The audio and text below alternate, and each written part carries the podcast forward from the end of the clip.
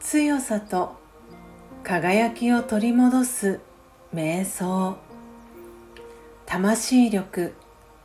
17最後を決めるのは今の生き方です。あなたの人生の最後はどのようでしょうか？考えてみましょう。愛に囲まれていたいですか？それなら今愛を持って生きることです。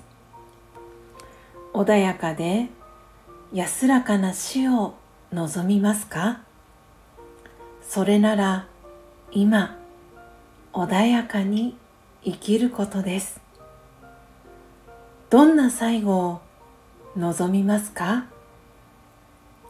今そのように生きていますか？最後を決めるのは今の生き方です。悔いのないように生きていきましょう。オームシャンティー。